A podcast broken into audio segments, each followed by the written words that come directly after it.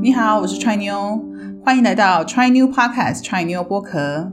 我们想透过这个频道与你一起成长，剥开身上重重的壳，从框架中破茧而出。Try New Podcast，Open Your Mind。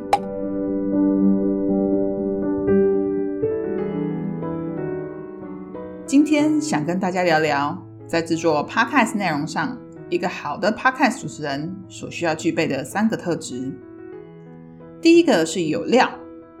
英国的路透新闻学研究机构曾经做过一份调查，他们发现收听 Podcast 的听众主要有两大动机，那就是学习跟娱乐，而且不分年龄，大家都希望借由 Podcast 来获得娱乐，特别是越年轻的听众比例越高。除了娱乐之外，青壮年的听众也希望获得知识性的内容，保持自己对时事的敏锐度。所以，如何把资讯整理好，用流畅、悦耳、言之有物的方式表达出来，就是吸引听众的重要关键。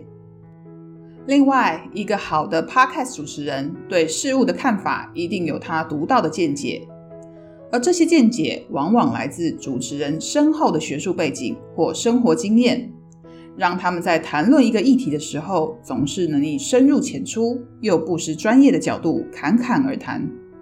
因此，想要做出一档叫好又叫座的节目，蹲马步的基本功是一定不可少的。好，那第二个是有味。或许很多人还不知道，Podcast 在美国已经有十年以上的历史，但直到今年，Podcast 才在台湾开始流行。主要是因为这次疫情的关系，外出通勤的比例大幅减少，相对大家在家里工作。下厨、打扫的时间反而增加，这就很适合不需要用眼睛看，只需要用耳朵听的 Podcast。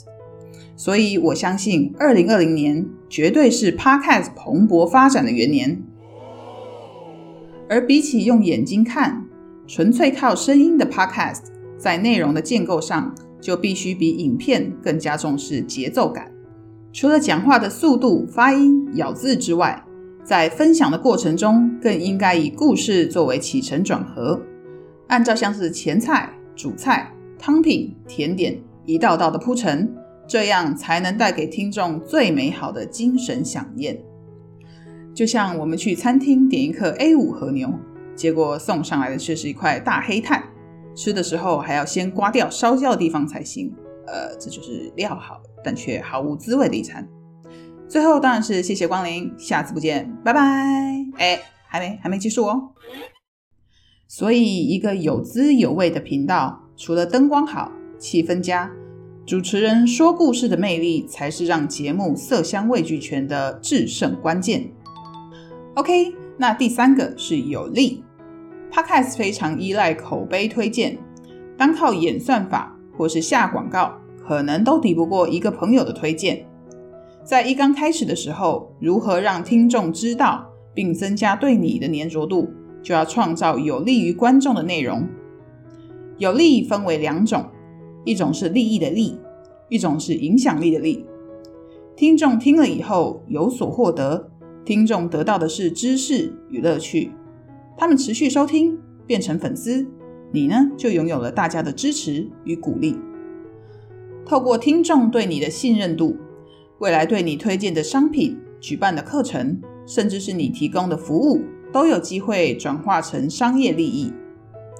所以，无论是制作还是收听，彼此之间都是一个互利共生的正向循环，而非像买卖那样的银货两讫。因此，有心想要投入 Podcast 的人，不妨朝着有料、有味、有利这三个心法加以琢磨哦。相信对你之后在制作节目上会有很大的帮助。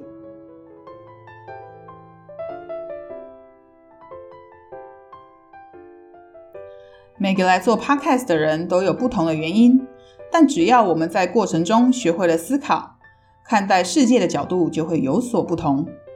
每个行动的过程虽然烧脑，却也乐趣无穷。即使最后什么答案都没有，也该给自己按个赞。就像我们学弹钢琴，即便最后没有成为音乐家，但在买手音符的过程中，带给我们的乐趣依旧是无比真实的，不是吗？这些就是我最近想与你聊聊的一些想法。你有什么问题想问踹妞的呢？欢迎到粉丝团留言，让我们知道。